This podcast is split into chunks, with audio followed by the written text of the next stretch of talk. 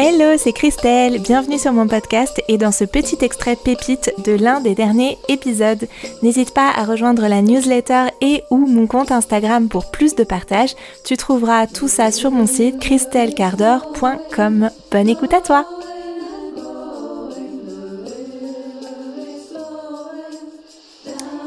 Pour moi, c'est un gros préjugé et c'est aussi un préjugé que j'avais et euh, d'autant plus que moi, c'est quelque chose, vous le savez probablement si vous me suivez depuis un, un moment, qui me tient énormément à cœur de préserver les échanges humains. Toutes les personnes qui m'écrivent, j'essaie de leur répondre, que ce soit sur Instagram, par mail, euh, voilà, euh, partout.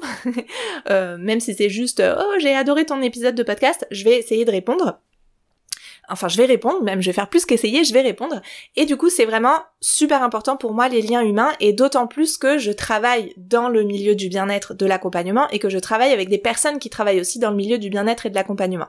Donc généralement, les liens humains, c'est comme un peu ce qui est primordial euh, pour nous, et puis euh, ça me paraît normal en fait. Ça me paraît normal que les liens humains, c'est ce qui est primordial en fait dans la vie, tout simplement. Et ici, c'est hyper intéressant, ça a été hyper intéressant d'observer que pour moi, et euh, je suis pas la seule à avoir ce, cette expérience, après en avoir parlé avec d'autres entrepreneuses. En fait, euh, faut bien comprendre que on n'est pas en train de remplacer un lien humain par un lien robotisé. En fait, à l'inverse, ça peut paraître paradoxal au départ, mais vous allez vite comprendre pourquoi. À l'inverse, euh, dans mon expérience, ManyChat m'a permis de renforcer ou de démarrer des relations, des liens humains par le biais de cette automatisation tout simplement. T'as créé des discussions privées dans les messages privés, du coup, avec les personnes qui ont eu envie d'avoir le freebie. Ça va engager des échanges par la suite.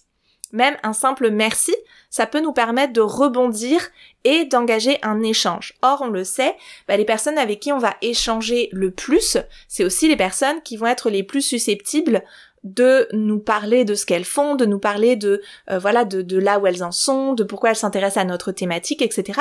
Et de fil en aiguille, on va pouvoir répondre plus précisément à leurs besoins. Par exemple, peut-être que là, cette personne-là de mon audience qui a tapé le mot défi, elle va recevoir le freebie, mais en fait, ce dont elle a besoin, c'est pas vraiment ça. En fait, elle aurait plus besoin de travailler sur euh, bah, sa newsletter et pas trop sur sa visibilité Instagram.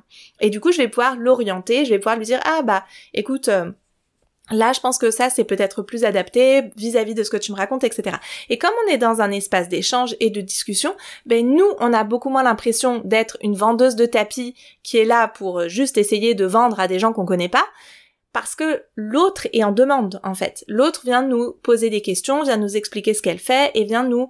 Euh, donc là, moi, je suis dans mon contexte de coaching, mais si vous êtes dans votre contexte, par exemple, quand je le vivais euh, plus autour des, de mes programmes pour les mamans, ben, les mamans qui vont me dire, bah là, euh, moi en fait euh, je suis euh, enceinte et j'ai un bébé de deux ans ou de un an et demi.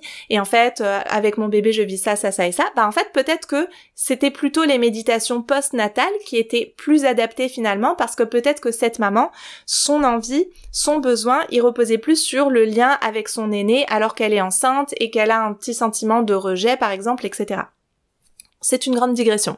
C'est pour vous dire que le fait d'aller parler individuellement avec les personnes de votre audience et qu'il y ait des conversations qui s'engagent dans vos MP, c'est toujours à l'avantage de tout le monde. C'est à l'avantage de votre audience, de vos clientes, parce que vous allez pouvoir mieux les orienter vers vos services, ou d'ailleurs parfois dire, bah là en fait, euh, franchement j'ai aucun service qui colle et du coup je vais plutôt t'orienter vers une consoeur, c'est tout à fait possible aussi.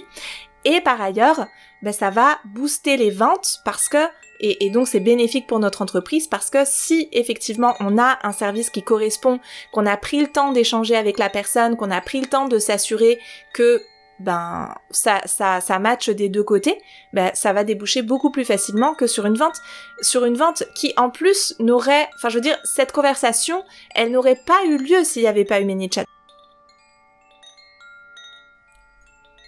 C'est déjà la fin. Tu peux écouter l'épisode en entier sur le podcast et découvrir les notes de cet épisode sur mon blog à christelcardor.com.